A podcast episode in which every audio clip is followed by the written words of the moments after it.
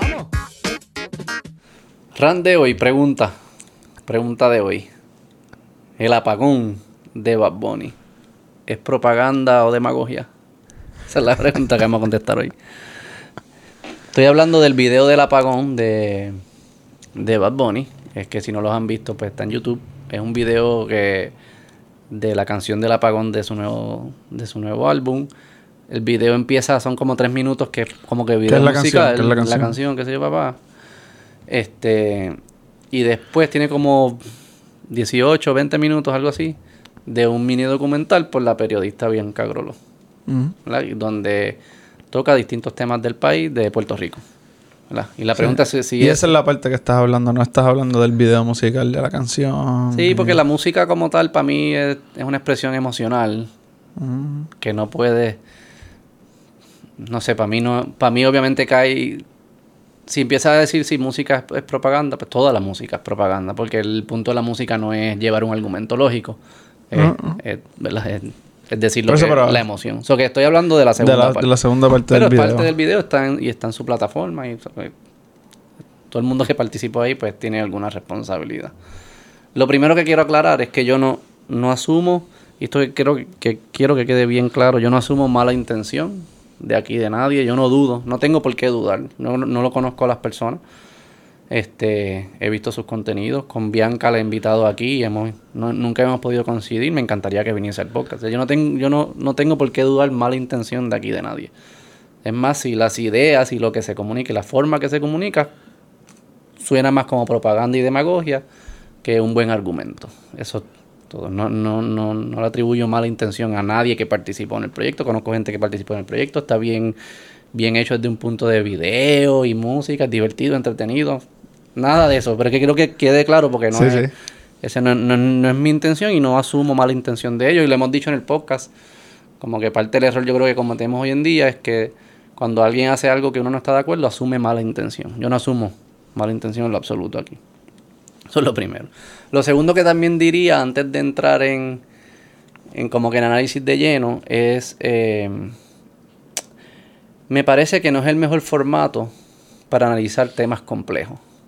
Como que tú pones eh, este tipo de temas dentro de un contexto de un video musical y lo hablamos en nuestro run de donde defendimos a Bad Bunny, que decíamos que no era inmoral, que era el rol de la música. La música parece ser que uno es como una pastilla que uno se toma, una pastilla de embuste que uno se toma para accesar ciertas emociones, convertirte emocional. Y me parece que poner temas complejos de economía o de temas sociales, donde requiere un análisis un poco más lógico, no es lo ideal no es ponerlo en un contexto que alza, que te trepa tus emociones. Y eso es lo que hace el video de música y la canción de Bad Bunny. Este te pone emocional, te pone como patriótico, este tipo Te de- precondiciona para ver entonces es el como una precondición. Y entonces eso no creo que produce los mejores razonamientos para tomar una decisión, este, una decisión correcta. Este, y creo que eso es importante porque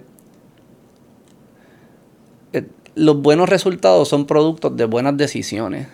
No es so- la, la intención no es lo único. La- hay, hay muchas frases famosas que dicen que el camino hacia el infierno está lleno de buenas intenciones. La- al final lo que va a producir que lo que va a hacer que mejores las condiciones de vida en algún lugar o, o- o logres lo que tú quieres lograr son buenas decisiones y tú tienes que ponerte una posición en la que puedas tomar las mejores decisiones. Por eso cuando tú estás discutiendo con alguien, dicen, espérate, deja, deja que se calmen las aguas para tener una buena conversación. Nadie dice lo opuesto, como que, Vamos a "Espérate, seguir déjame, alte- agitando". déjame alterarme para poder sentarme a hablar contigo. Tú no te pon- no buscas ponerte emocional para... Sí, porque es como dos lados contrarios, racional y emocional. Sí. Si tú estás bien emocional, es difícil ser racional. Claro. Y yo creo que este tipo de conversación, este tipo de decisiones probablemente se beneficiarían más de más razón y lógica y menos emociones. No estoy diciendo que las emociones no son importantes, ojo. O sea, como que las emociones son obviamente una reacción como innata, una reacción espontánea ante una situación. Es como, es como tu cuerpo diciéndote cómo tú te relacionas con esa realidad. ¿verdad? Tú ves a alguien que está sufriendo y te entra o, empatía o pena o la, la emoción que te surja, o compasión, la emoción que te surja. Este, esa emoción es importante. Pero es importante extraerle la información, no convertirte emocional. Yo creo que son dos cosas distintas. Este, sí, porque la emoción es como un input que tú vas a tomar en consideración. Y escúchalo, no, no, no, no, lo, si, si, tienes que tomar probablemente una decisión racional para algo es porque en algún punto tuviste una emoción sobre lo que estás tratando de cambiar. Es, como, un es como, un input, es, es, información que exacta, información que te está llegando, donde tú sabes que quizás tienes que tomar acción. Claro. So que no estoy diciendo no, no traigamos la información de las emociones a la conversación, estoy diciendo no tengamos la conversación en un contexto emocional. Es más lo que me refiero. Y yo creo que le hace daño a la conversación ese, ese aspecto. Este, y por eso pues probablemente carga con cierto elemento de propaganda porque me estás, como tú dijiste, precondicionando a, algo. Me dijiste, altérate y escúchame. No quiere decir que voy a llegar a la conclusión correcta, quiere decir que llegue a la conclusión que en este estado alterado es la única que puedo llegar. Este, creo que eso es lo, primero que diría. Entonces, el video toca eh, tres, como tres temas principales. Hay dos que lo toca de forma más corta y uno que es como que el core del video. Los tres temas son el tema del contrato de Luma, que para los que no son de Puerto Rico quizás, pues es una compañía de, de que hace eh, servicios de energía eléctrica, de, de la transmisión de la energía eléctrica, la distribución, los cables que llegan a las casas. Este, se privatizó, un contrato que el gobierno de Puerto Rico le dio a una empresa privada para que administrara la red de, de energía eléctrica. O que es un tema. Otro tema es la de los, inversionistas, la famosa Ley 22, que ahora es parte de, una, de otra ley, pero se queda, se le sigue llamando Ley 22, que son un grupo de, de, son personas del extranjero que no vivían en Puerto Rico por un periodo de tiempo, que si se mudan a Puerto Rico tienen unos beneficios contributivos. Y eso ha tenido ciertos efectos, y entonces eso es, ese es el core de la pieza. Y el último cierran con el de las playas, que hay un como un hay un hay un issue de que hay algunas playas, las playas en Puerto Rico son públicas, que deberían tener acceso eh, fácil, todas deberían tener acceso para, para todos los ciudadanos y hay algunas playas que no lo tienen. Este, entonces se, se ha creado pues, pues una, una, crítica a eso y un movimiento social que trata de arreglar ese problema. Esos son los tres temas principales. El, el, el principal es el de, la, de los inversionistas. So que voy a empezar con el de Luma, corto y el de las playas corto y entonces nos metemos de lleno en el, de, los, de los inversionistas. El de Luma, hay algo ahí que se comete ciertos errores en el aspecto que, que hay como lo que se llaman falacias causales, que es como si A, si evento A pasa antes que evento B, evento A causó evento B. Es como que eh, se asume que porque algo precede otra cosa, lo que precedió causa, causa lo otro. Es como, eh, como decir, el sol salió porque el gallo cantó. Para tú demostrar que, que, eso sea cierto, tú tienes que, no puedes solamente listar los dos hechos. El gallo canta y luego sale el sol. Tienes que demostrar que el sol salió porque el gallo cantó. Y esa, esa causalidad tienes que demostrarla. Yo siento que en el video no se demuestra la causalidad. Se dice, una vez se le dio el contrato a Luma, los apagones continuaron eh, y se tardaban más en repararlo y el costo de la luz aumentó.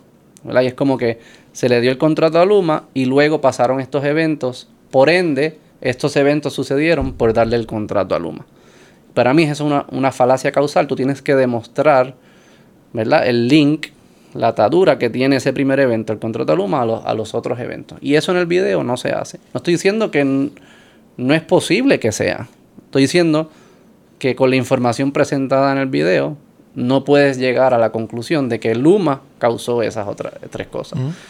De hecho, ese mismo día salió una pieza de opinión del economista Sergio Marsuach del, del Centro de la Nueva Economía diciendo que sí existen argumentos para hacer de que Luma ha sido igual o peor en alguno de, los, de las métricas de los servicios y esa información está ahí para hacerse el argumento. Pero en la pieza del apagón no se hace el argumento. O sea que no, me estás dando suficiente información ahí para llegar a la conclusión que tú me dices que yo debo llegar.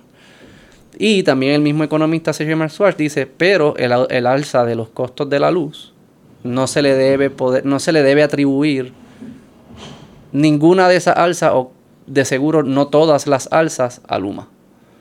Entonces en el video pues eso no, no queda explicado. Entonces es casi como que tú me estás me estás diciendo que es una conclusión, la conclusión y, es eh, partes de la conclusión y me das algunos, algunos hechos para ver, para que yo llegue a esa misma conclusión, pero no me demuestras cómo se atan, no me demuestras cómo llega a la conclusión. Y para mí eso pues, la diferencia de un argumento lógico y de persuasión y, propaganda es eso, ¿no? Es como te estoy dando información media regada o selectiva como que, tú fill the blanks, que tú hagas el brinco de, este, de este punto. Y yo te digo este cuál es el brinco que hay que hacer, pero no te ayudo a entender la lógica. So, ahí tú crees que sí, el issue ahí fue que se quedó información fuera. Se quedó, se quedó información fuera. Este, no está diciendo, o sea.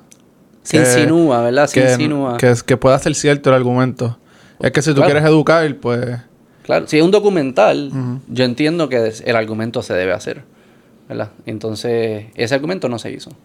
No se hizo. Quizás es cierto, de nuevo. No estoy diciendo que no sea cierto. Estoy diciendo que en la pieza no se hace. Y también traigo que lo del alza del costo de la luz, algunas personas que también están analizando la situación dicen no es cierto. o sea que también hay un elemento que posiblemente la conclusión no sea cierta. Eso es lo de Luma. Lo de las playas, para sacarlo rápido, yo creo que las playas, y lo hemos mencionado en el podcast, es un tema que suena más de lo que probable, más de lo que debería sonar. Se piensa que es más importante de lo que yo pienso que es. Y la razón por la cual lo digo es, cuando alguien dice que algo es importante, ¿qué es lo que está diciendo? Está diciendo que si, si esto se hace mal es catastrófico y si se hace bien es nirvana. Algo importante es algo que, que tiene high stakes. ¿Verdad? Que, las consecuencias de hacerlo bien o mal son, son relevantes para la vida de, las personas, ¿verdad? Una buena forma de saber si algo es importante, y podemos coger el ejemplo de las playas, es, es llevarlo a los extremos. Ya sea llevarlo a la peor situación o a la mejor situación y ver cómo cambia la vida. ¿verdad? Tú pudieses decir que en Puerto Rico el acceso a las playas, digamos que se mide de 0 al 10. 0 es cero acceso, nadie puede ir a una playa. Y 10 es el acceso perfecto. Es como ahí 15 caminos para llegar a todas las playas, ¿verdad? Puerto Rico probablemente tú puedes decir que estamos 6 de 10, 7 de 10, 8 de 10. Variaría, varía por área, varía por percepción de las personas, pero no es 0 de 10, ni es 5 de 10. Yo creo que es más de promedio. Es 6, 7, 8 de 10, porque este tema no se en los 90 nadie decía no puedo ir a la... Parece ser algo que, que no somos tan malos en esto, es lo que estoy tratando de decir. O sea, que somos 6 de 10, 7 eh, de 10.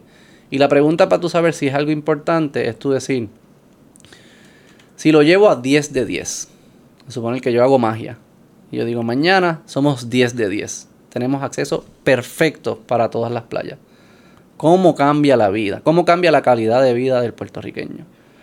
Y si tú piensas que lo que cambia es marginal, es poco, pues entonces ese tema, ese problema no era importante.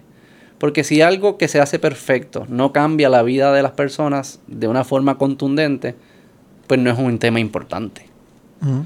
Y yo pienso que pues es un tema que suena más de lo que debería sonar. Quizás en algunas áreas específicas sí es importante y se debe tocar, pero no es como para ponerlo en la plataforma del artista más grande del mundo. O sea, no es como que si, si te dan 15 minutos en la plataforma del artista más grande del mundo, yo no incluiría ese tema. Es lo que estoy tratando de decir. Okay. que ese ni, me, ni me interesa. Ni me interesa. Ahí tocan otros temas, como que también mezclan lo de si la mezclan el acceso a las playas con las construcciones cerca de las playas, que tienen alguna asociación, porque si construye cerca de la playa, pues quizás elimina sí, yo creo, yo creo que por eso es que se incluye, porque va, va atado al tercer punto, o puede ir atado al tercer punto, de que vas a hablar de los inversionistas y... Sí. Y como... Es, pero es como... Está bien. Pero lo... es como... Es un, es un efecto colateral, puede ser de... De perder las playas por inversionistas. Sí. Eso pues, y si, hay construcciones ilegales, se deben pasar todo el peso de la ley. Y si tiene que haber acceso a las playas, se debe forzar que exista el acceso. O sea, yo no estoy en contra de, esto. Estoy diciendo que no me parece que es tan, el tema por sí solo es tan importante. Quizás como, tú dices... es, como una manera... Eh, porque especialmente en el documental lo hacen en dorado. Es como una manera de ilustrar, una manera fácil de ilustrar un efecto secundario de estas, de estas de estos inversionistas y eso. Como... Sí, que tú dices, o sea, Pero eso, eso se construyó en el 1960. Eso no tiene nada que ver con, sí, sí, sí, sí, sí, Y Palmas del Mar se construyó no sé cuánto. estas cosas existían antes, antes de, la ley. Antes de la ley. O sea que, pues, si ese es el propósito, atarlo a la ley, pues ya de lógica... Hay que ver si yo, no, yo no sé si antes pues era tan privativo y no te dejaban entrarle a la forma, no sé. Pero, ¿entiendes lo que digo? Es como una manera de demostrar como que esta gente, como que secluded esta área para ellos, como que donde hay una buena playa y donde pues de esto y pues se quedaron con eso. Sí, pero entonces... Sin acceso para, para los demás. Pero, ok, pasa que mañana hacen el camino perfecto, ahora todo el mundo tiene acceso a las playas, entonces ya no es problema la ley.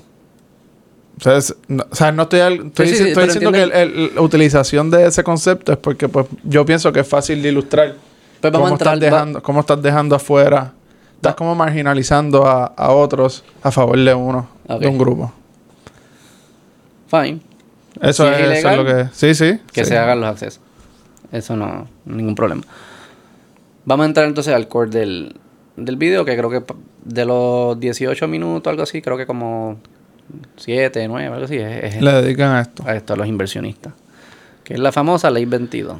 Antes era la ley 22, que creo que fue aprobada en el 2008, 2009, por ahí. Ahora esa ley 22 es parte de la ley 60 que recoge todos estos tipos de incentivos.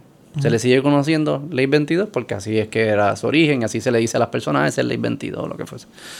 Bueno, antes de entrar a esto, quiero este, definir la ley para que la gente entienda qué es lo que, qué, es lo que hace esta ley, este, cuál es el incentivo, a quién le aplica. Porque primero, se llama el incentivo a residentes inversionistas.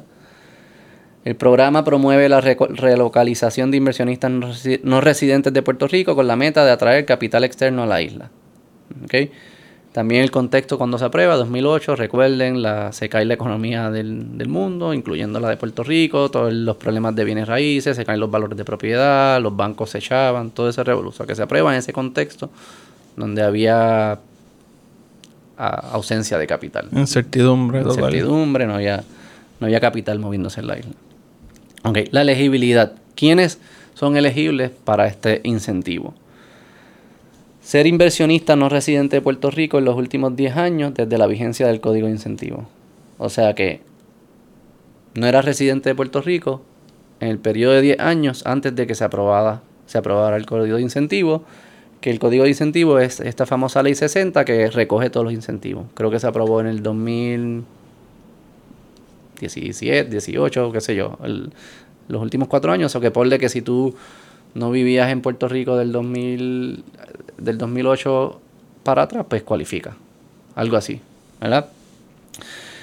Tienes que convertirte en residente de Puerto Rico antes del cierre del año contributivo que finaliza el 31 de diciembre del 2035. o sea, que te tienes que mudar a Puerto Rico y convertirte en residente, creo que hay unos requisitos para que cualifiques como residente, creo que es la cantidad de tiempo que pasas presencialmente en Puerto Rico, donde se encuentra tu residencia principal. Hay, unos, hay unas métricas para decir si eres residente. Estas personas tienen que convertirse en residente antes del 31 de diciembre del 2035. Tienen que comprar su residencia principal, que es lo que estamos hablando, en Puerto Rico, en menos de dos años después de tener el decreto. El decreto es el contrato que el gobierno hace contigo. Una vez dicen estás cualificado para el incentivo, el gobierno hace un contrato con ese individuo, que es un tema importante. Porque aunque tú derogues la ley, las personas que ya tienen ese contrato ya tienen el incentivo. lo, que lo que al final otorga el incentivo es el contrato. La ley lo que le permite al gobierno es hacer el contrato. O sea que tú puedes derogar la ley, pero los contratos que ya existen, ya existen a menos que empieces a violar contratos, pues ya eso es otro, otro tema legal más complejo. So que estas personas tienen que comprar su residencia principal en Puerto Rico en menos de dos años de que le hayan dado el contrato. Y tienen que donar 10 mil dólares al año a entidades sin fines de lucro, comenzando desde el segundo año de recibir el contrato. O sea que tú recibes el contrato y tienes dos años para encontrar una sin fines de lucros que te guste y de, ahí en adelante tienes que donar 10 mil dólares al año. ¿Ok? ¿Cuáles son los beneficios que se le dan a estas personas que cualifican con todo esto? Contribuciones sobre dividendos e intereses 100% exentos. O sea que estas personas, los ingresos que tengan de dividendos y de intereses, no pagan contribuciones. No, pagan contribuciones en Puerto Rico y nosotros en Puerto los residentes de Puerto Rico no pagan contribuciones en Estados Unidos o que tampoco pagan contribuciones en Estados Unidos. ¿Qué son dividendos o intereses? Dividendos e intereses son eh, dividendo es cuando tú eres dueño de una compañía y esa compañía tiene unas ganancias al final del año y en vez de, de la compañía ahorrar y quedarse con esas ganancias, se las reparte a los dueños de la compañía. Eso es lo que es un dividendo. Intereses es que eres dueño de algún préstamo o le haces un préstamo a alguien y entonces te pagan intereses por ese préstamo. Cuando comprabas los, cuando escuchabas que personas compraban bonos de Puerto Rico, pues eso es lo mismo que hacerle un préstamo al gobierno de Puerto Rico y el gobierno de Puerto Rico te paga intereses. Esos intereses que tú recibes, si cualificas a esta ley, pagas 0% de, de contribuciones sobre ello. La ganancia neta de capital a largo plazo previo a ser residente de Puerto Rico, la apreciación de la ganancia de los activos que posea antes de ser residente de Puerto Rico, tributará al 5%. ¿Qué significa eso? Si yo soy dueño de una, de unas acciones o de una empresa o de una propiedad y, esa, y esas acciones, ponle que yo soy dueño de ellas y valían 100 dólares, me mudo a Puerto Rico y ahora esas, esas acciones valen 200 dólares, esa ganancia de 100 dólares va a tributar al 5%. ¿Okay? Eso es lo que es una ganancia de capital, es cuando yo soy dueño de algún de algún capital, de algunas acciones y, ese neto que aumenta, pues cuánto, cuánto tributa. Si esa acción yo la tenía antes de mudarme a Puerto Rico, paga 5%. Sé que estoy entrando en cosas bien técnicas, pero quiero que la gente entienda qué es lo que dice la ley antes de entonces empezar a juzgarla. Ganancia neta de capital a largo plazo, luego de ser residente, estará 100% exenta. O sea que toda ganancia de capital cuya inversión la inversión la hiciste en Puerto Rico. O sea que yo no, yo no era dueño de esa, de esa acción antes de Puerto Rico. Una vez me mudo a Puerto Rico, tengo el contrato este del, del, incentivo. Invierto en una compañía. Esa compañía aprecia en valor ese neto de valor, esa ganancia de valor. No pago taxes sobre ella. está exenta 100%. Y el periodo de exención es de 15 años. ¿Ok? Eso es la famosa ley 22. Efectivamente, es para. Es, es eliminarle o reducirle los taxes, las contribuciones a ciertas personas que cualifican, si se mudan a Puerto Rico, no tienen que pagar taxes sobre esas ganancias. Es importante entender eso porque para uno poder calcular cuál es el costo al gobierno de Puerto Rico de, dar esas exenciones, tienes que entender todas, eh, todas estas características. Tú pudieses decir que si sin si la ley no existe, estas personas no se hubiesen mudado a Puerto Rico. Y si no se hubiesen mudado a Puerto Rico, lo que estás dejando en la mesa entonces es cero. ¿Verdad? Cuando decimos cuál es el costo de un incentivo, lo que estamos tratando de calcular es qué yo estoy dejando en la mesa. Sí, la, persona no tributaría en Puerto Rico. Exacto. O sea que no, estás dejando, no, vas a ganar nada de eso anyway. No ganaría eso. O sea que la persona no, no estás dejando en la mesa porque la persona no hubiese venido. Caso, si ese fuese el caso. Si alguno de ellos hubiese venido, pues entonces ese, ese incentivo lo eh, fuiste bobo porque le podías cobrar el tax completo porque hubiese venido como quiera y le estás cobrando cero. Mm. Y entonces, pues ese análisis es el, que es complejo. Tú pudieses decir que yo puedo estar dejando cosas en la mesa porque quizás hubiesen venido los mismos si cobro 1% o 2% en vez de cero. Y ahí te, ah, pues, estoy dejando dinero en la mesa. o quizás vienen menos, pero como quiera cobrándole 2% a los que vienen, gano más. O sea que tú puedes hacer ese cálculo. Posiblemente estás dejando dinero en la mesa. Pero el costo probablemente se acerca a cero. No es... Hay, yo he escuchado gente que dice que es 140 millones. Que es porque... Ah, no, porque si le cobramos a ellos lo mismo que le cobramos a los puertorriqueños, es 140 millones. está bien, pero es que si le cobran lo mismo que le cobran a los puertorriqueños, no vienen, eso que es cero. O sea que no puedes hacerlo. De, esa lógica no la, no la puedes hacer así. Esta ley, yo creo que hay dos formas de analizarla. Yo estoy en contra de esta ley, pero es por el principio de la ley.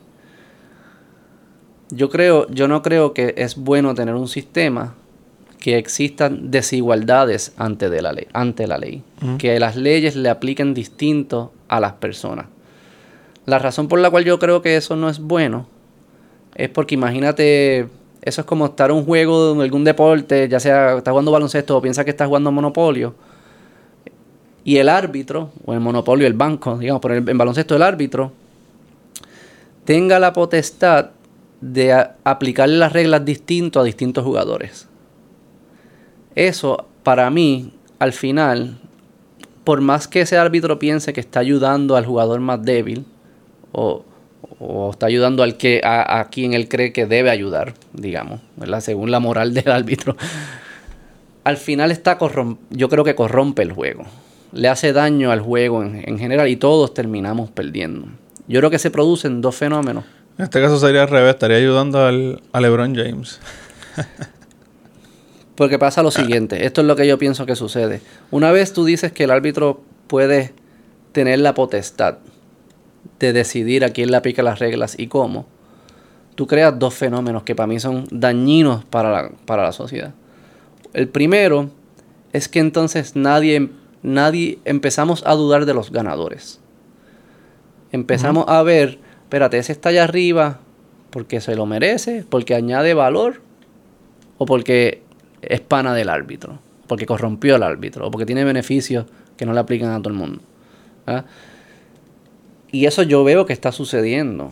En, Puerto Rico sucede, sucede hasta en empresas. Tú, tú, hablas con, con, amistades que están en empresas y ven que le dan una promoción a alguien y dicen, no, es que ese sabe jugar el juego político. O ese, para llevarlo a un extremo, se tiró a la jefa o, le gusta. No tiene nada que ver con la capacidad del individuo de, añadir valor, sino es la capacidad de, de hacerse pana del árbitro.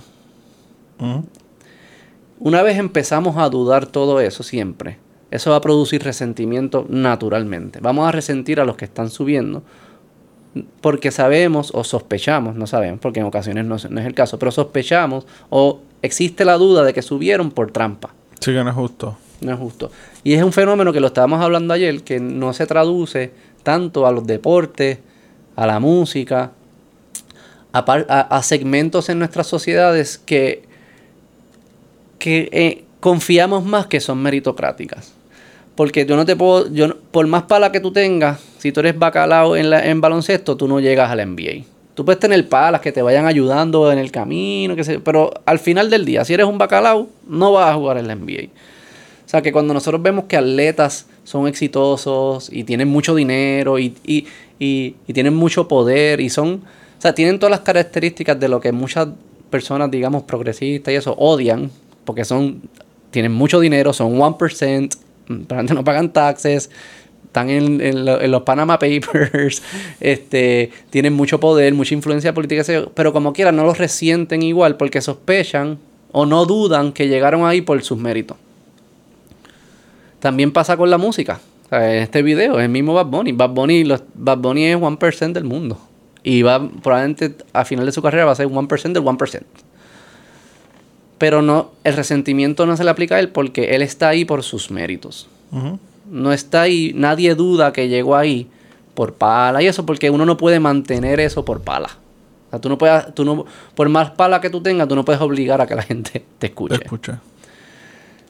Cuando permitimos que el árbitro escoja ganadores y perdedores, estamos jugando con ese principio.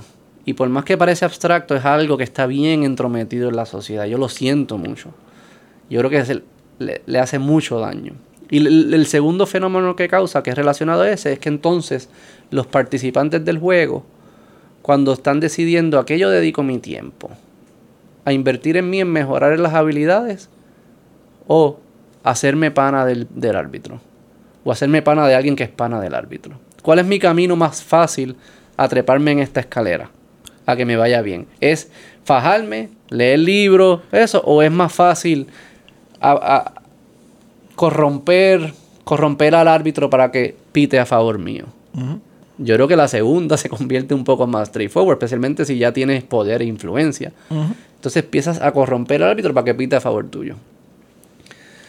Y lo empiezas a hacer, a tu punto adicional, los que son bien, los que son brutos y no son sofisticados, corrompen al árbitro dándole un sobre con chavo. Son brutos. Los cogen, eso al final los cogen.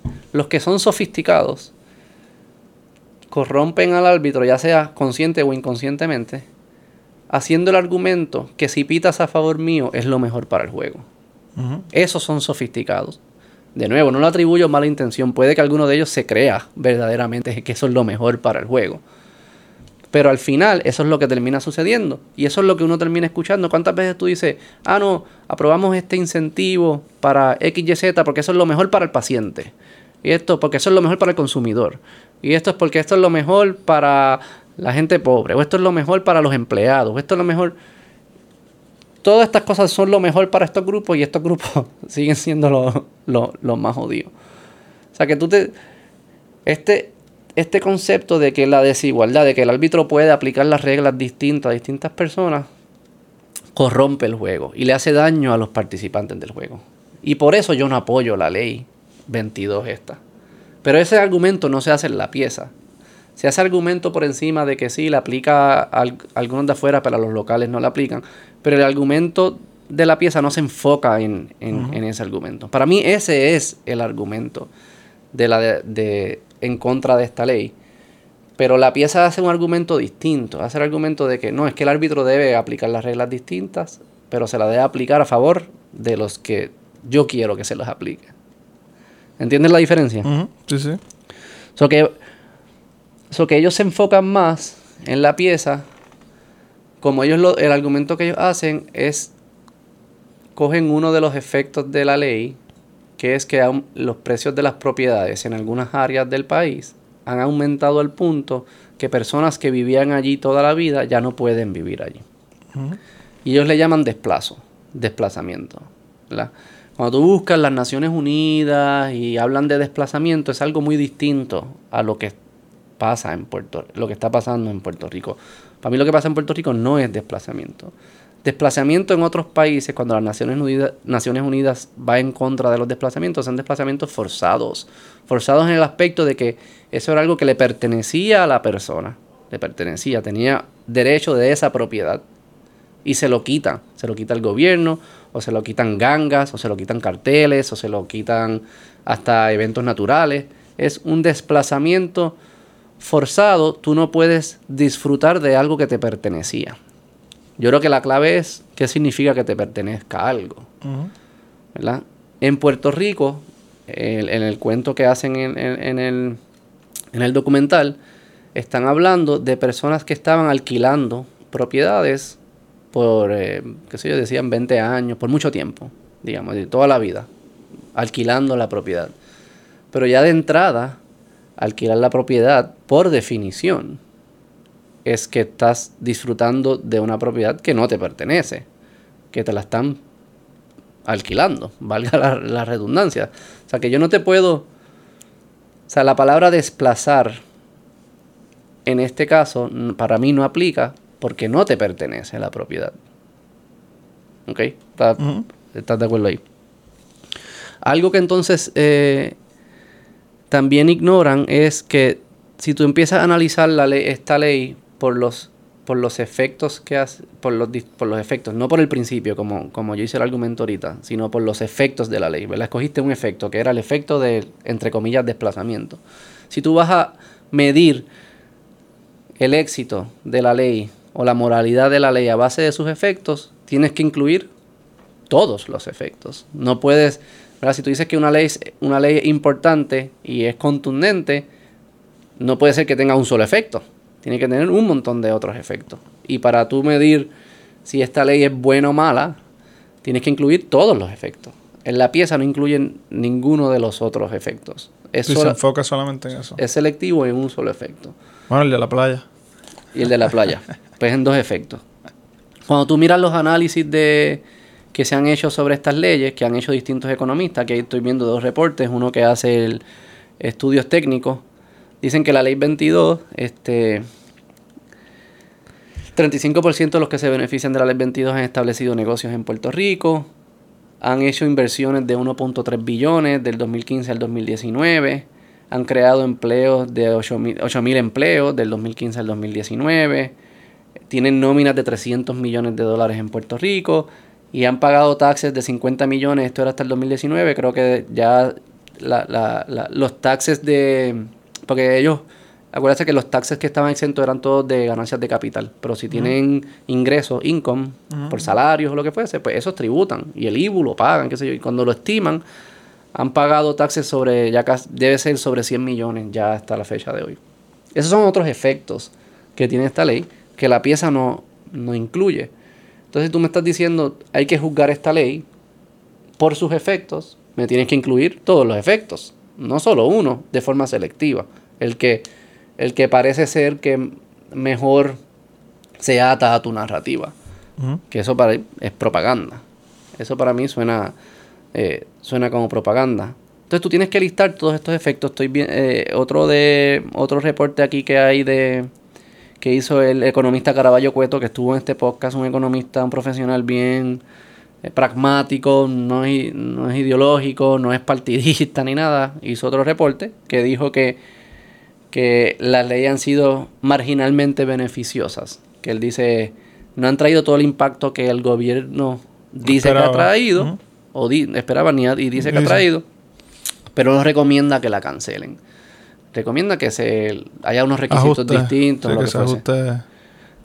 Que, se ajuste. Que yo creo que eso debe ser la norma. O sea, debe, debe. Se ven todas las leyes, así por decirlo, durante periodos de tiempo, pues siempre hay que ajustar sobre. ¿Entiendes? Se hace para eso. Entonces yo pensaría que todo esto se debe seguir evaluando constantemente y viendo a ver qué está pasando y yo, yo, creo, yo creo que no debe haber desigualdad de la ley de la entrada. No, yo entiendo ese punto, pero o sea, si, si existe ese concepto ya, pues debe... Y algo que yo diría, por ejemplo, que, que, se me olvidó mencionar. Sí, tú dices que se debe de robar la ley. O debe ser igual, que todo el mundo debe... O que todo el mundo pueda ser participar. participar de esto. Y déjame explicar, porque yo sé que hay gente, hay gente que pudiese estar pensando, pero Beto, hay desigualdad de la ley contributiva ahí en todos lados. Porque si tú te ganas ingresos más altos, pagas taxes más altos, los por ciento y lo que fuese. Y estoy de acuerdo. No me encantan tampoco esas leyes. Pero la diferencia entre esas leyes y esta ley es que tu elegibilidad de esta ley fue impuesta. No hay nada que tú como individuo puedas hacer para convertirte elegible. En las otras leyes que que, que, si ganas más, pues el porciento es más alto. no es estático. Todo el, todo el mundo en todo el mundo puede ganar más y, o todo el mundo, tú subes y Todo el mundo en tu grupo está en el mismo... Todo el mundo en tu grupo está en el mismo... Y, en el mismo chunk. Y no se definió... O sea, no es que Beto nunca puede estar en este chunk. Es que Beto este año está en este chunk, que el año que viene puede moverse. No, la elegibilidad de la ley 22 no es así. Es firme. Fue impuesta. Fue que alguien dijo Siempre. Estos cualifican y estos nunca cualifican. No hay nada, no pueden hacer nada, que hacer. Es muy distinto. Yo creo que eso, eh, eh, hay una diferencia importante ahí. Lo que hace el economista Caraballo Cueto es interesante porque tú dices, ¿cómo tú evalúas si esta ley tiene impacto o no? Porque por un lado yo te digo que hicieron 1.2 billones de inversiones, crearon 8.000 empleos, todos estos, todos estos números que a primera fase o de primera vista parecen, wow, un impacto súper bueno. Bullet points ahí. Poderoso. ¿Qué hace el economista Caraballo Cueto? Muy sabiamente dice, no, no, para yo saber el impacto que tuvo la ley, no es solo lo que hace, de nuevo, ¿te acuerdas lo del gallo? No es solo lo que pasó después que se aprobó la ley, es lo que yo puedo medir que pasó porque aprobé la ley. O sea que yo tengo que decir de esas cosas que sucedieron después de yo aprobar la ley, cuáles de ellas hubiesen sucedido en ausencia de la ley y cuáles no hubiesen sucedido en ausencia de la ley. Y esa diferencia es la que yo le atribuyo a la ley, ¿verdad? Y eso es lo que él dice, aunque los números suenen alto, muchas de esas cosas que pasaron, según él y según su análisis muy sofisticado, les recomiendo que lo busquen, hubiesen sucedido como quiera. Y si hubiesen sucedido como quiera, no se las puedo atribuir a la ley. Pero eso es curioso, porque entonces, si el economista, eh, este economista, que de nuevo es un economista pragmático, no es partidista. Dice, muchas de estas cosas que pasaron hubiesen pasado en ausencia de la ley, no puedo atribuirle lo positivo a la ley. Y yo le añadiría, no puedo atribuirle lo negativo a la ley tampoco. O sea que si yo digo que estos efectos, eh, lo que estoy diciendo es que tú no puedes decir que la ley no ha sido positiva porque esas cosas hubiesen pasado, pero a la misma vez decir que la ley es la causante de lo negativo. Pues te estás contradiciendo. O es causante de lo positivo y lo negativo, o no es causante de ninguna de las dos, porque vienen de la mano. Entonces, si lo que dice Caraballo Cueto es cierto, esto que entre comillas llamamos desplazamiento hubiese sucedido, quizás no a la misma magnitud, porque él dice que hubo una diferencia, pero hubiese sucedido a alta magnitud, similar a la que está sucediendo, en ausencia de la ley. Que eso es lo que dice Caraballo Cueto. El, otro, el otro punto por esa línea sería que si tú dices que lo que hace la, lo que convierte la ley 22 en una ley inmoral es que sucede este fenómeno, entre comillas, de nuevo, del desplazamiento, pues toda ley que produce, entre comillas, ese tipo de desplazamiento es inmoral. Porque ese tipo de cosas sucedía antes de la ley 22, sucede durante la ley 22 por personas que no son partícipes de la ley 22 y la derrogas mañana y seguirá sucediendo después de la ley 22. O sea que tú no puedes, no puedes solamente aislar el fenómeno a esta ley y decir esta es la única ley que es inmoral porque causa esto. Yo, yo creo que eh, se, hace peor por lo que tú estabas diciendo de que es, entre comillas, un extranjero y un grupo del cual yo nunca podré ser parte de. Eso es lo que lo, eso, ese es el, Pero para mí hay una contradicción también. El catalítico ahí. Porque antes pasaba el desplazamiento y lo hace, y, pasa en Puerto Rico constantemente y los puertorriqueños lo han hecho. Vamos a definir bien qué es este desplazamiento. En, en la pieza ellos demuestran, es una persona no salen las personas que eran dueñas de las propiedades antes de que se dé la venta. Pero había un dueño de la propiedad. No sé si era, no sé de dónde era, pero es irrelevante de dónde era. Había un dueño de la propiedad que, que en vez de decidir seguirse alquilando a las personas que llevan viviendo ahí por mucho tiempo, a un precio, creo que era 500 dólares, era un precio bajo de alquiler, decide vendérsela a uno de estos inversionistas de afuera. ¿Okay? Y ese inversionista de afuera decide ya no seguir alquilándolas por 500 dólares y decide la convertirla en Airbnb o un hotel, algo por ese estilo del turismo. Yo no sé ahí qué es lo que es, qué, qué de eso debería ser ilegal.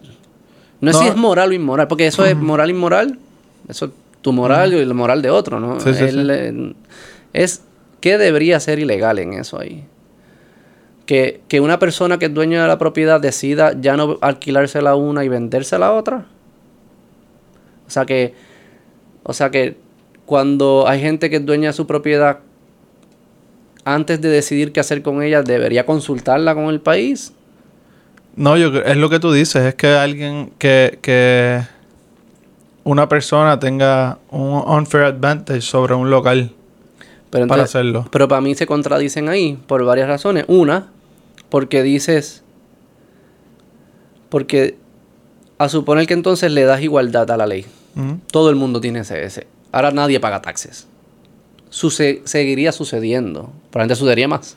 seguiría sucediendo el fenómeno. O sea, yo no, estoy diciendo que no. No, no, pero no estoy diciéndote a ti. Estoy diciendo que la pieza se contradice en esos aspectos. Porque no puedes argumentar que lo que te molesta es igualdad. Porque si hubiese igualdad, el fenómeno por el cual dices que la ley es inmoral seguiría sucediendo. la métrica no puede ser el desplazamiento en ese sentido. Correcto. De lo, Que, de lo que está, está Entre comillas, desplazamiento. yo, yo lo que argumento es que el desplazamiento se vuelve peor cuando lo puede hacer un grupo al cual tú no puedes pertenecer.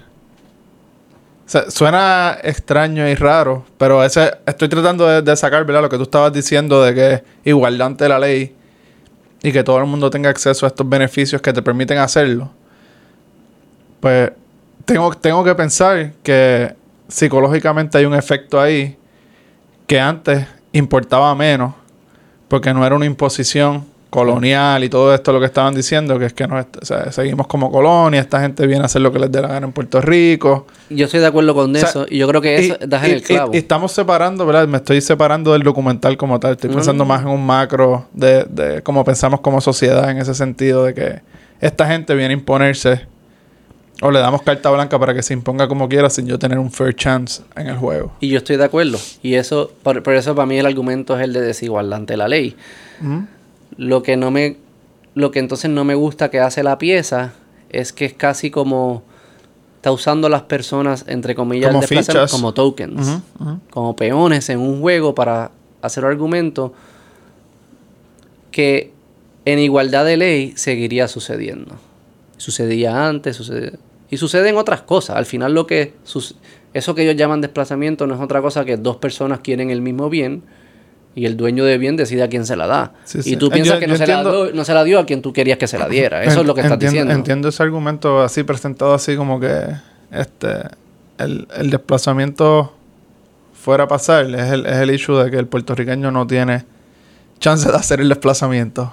O sea que entonces no te molesta el desplazado. O sea, no a mí. No, no, no. no, la, estamos hablando sobre, sobre esta lógica. la lógica. No te molesta el desplazado. Te molesta quién desplaza. Quién desplaza. Entonces no me hables del desplazado tanto. No me lo uses como un token. No me hagas sentirme... No es que no me haga sentir Es un juego emocional ahí full. Y ese, para mí, eso... Es como... De nuevo, no estos colonizadores están sacando a esta gente. Entonces tú no puedes decir a mí que tú crees en la igualdad de la ley pero cuando analizas eventos, lo primero que analizas es quién es quién.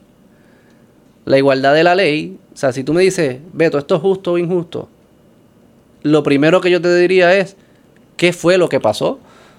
¿Cuáles son las leyes? Y en este caso diría, ¿qué fue lo que pasó? ¿Qué decía el contrato?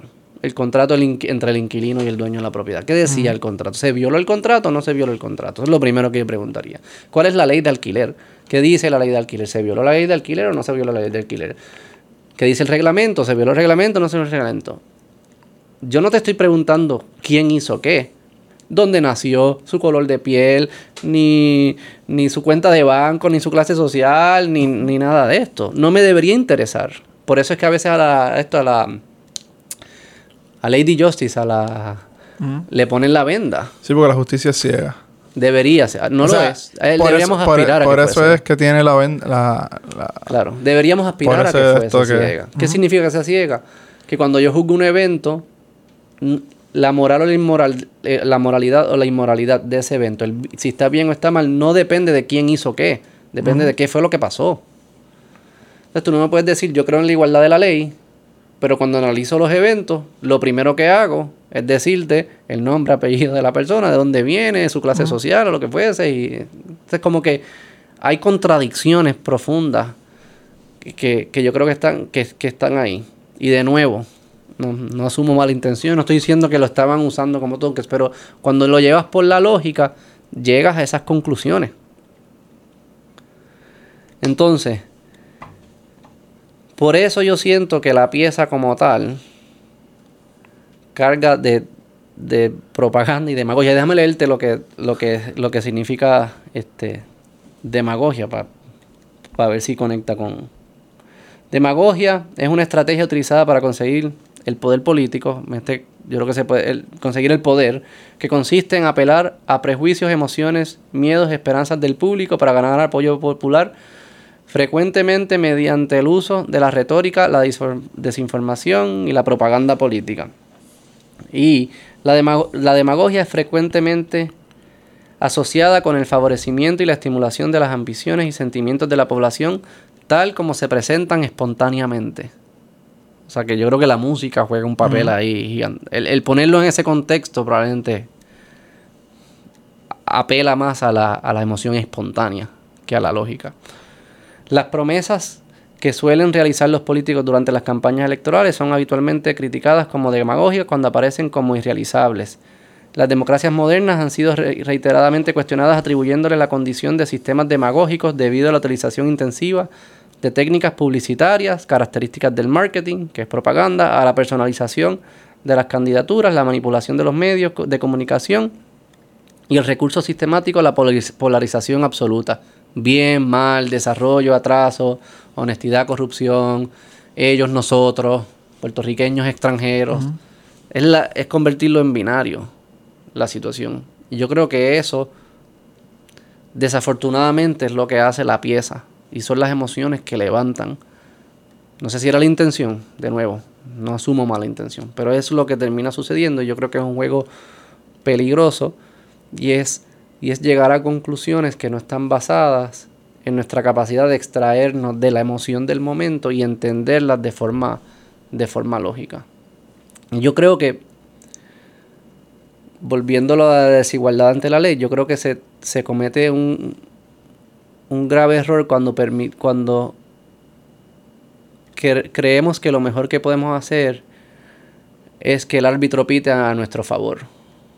Yo creo que eso, ah, yo creo que ese es el core para mí de lo que, de lo que está mal en toda esta conversación. Lo que yo siento hoy en día es que hay distintas personas que no están en contra de que el árbitro pite a favor de alguien. Están en contra de, de a favor de quien está pitando. Y quieren que pite a tu favor y no a favor del otro. Pero es un tirijala. ¿verdad? Porque entonces este grupo, ah, el árbitro vente para acá y el otro grupo vente para acá y vente para acá y es un tirijala y al final están corrompiendo el juego y no están permitiendo que nos que podamos colaborar porque estamos enfocados en cómo cómo acercarnos más al poder, al árbitro, para que pita a nuestro favor, en vez de enfocarnos en cómo añadir más valor, en cómo trabajar en nosotros. Porque hay un incentivo inmediato de que lo más fácil es conseguir el árbitro. Yo creo que eso no, eso, ese es el core que yo me llevo de esta conversación.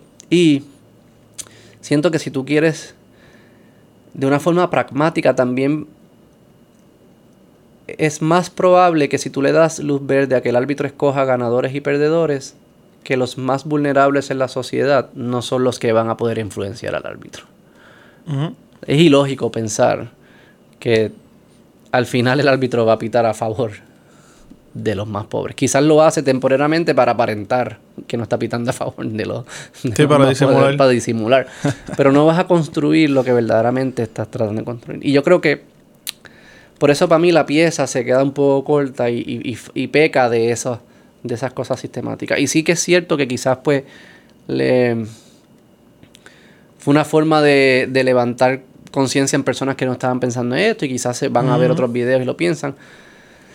Sospecho que la mayoría de las personas van a llegar a conclusiones que fueron presentadas en la pieza y no va a haber otros análisis. Este, y sé que este, este episodio es extremadamente aburrido comparado con el video que ellos hicieron. Pero estos temas son aburridos. Esto no es entretenimiento. O sea, el entretenimiento es la habilidad de pasar el tiempo de forma agradable. Eso es la estos, temas, estos temas no son agradables. No son agradables. Y nuestro objetivo no es pasarlo de forma agradable, es tratar de hablar con, con lo que más verdad, con los hechos, con, la, con una lógica que sea objetiva, que todos podemos entenderla, este, y que no se convierta entonces que la lógica no es importante, lo que importante es tu opinión y mi opinión, y quién grita más duro y quién tiene entonces acceso al árbitro. Porque entonces estamos cayendo en el mismo espiral. Y es un espiral que nunca termina. Es un tirijala. Yo creo que eso, eh, ahí es que, que, falla la pieza.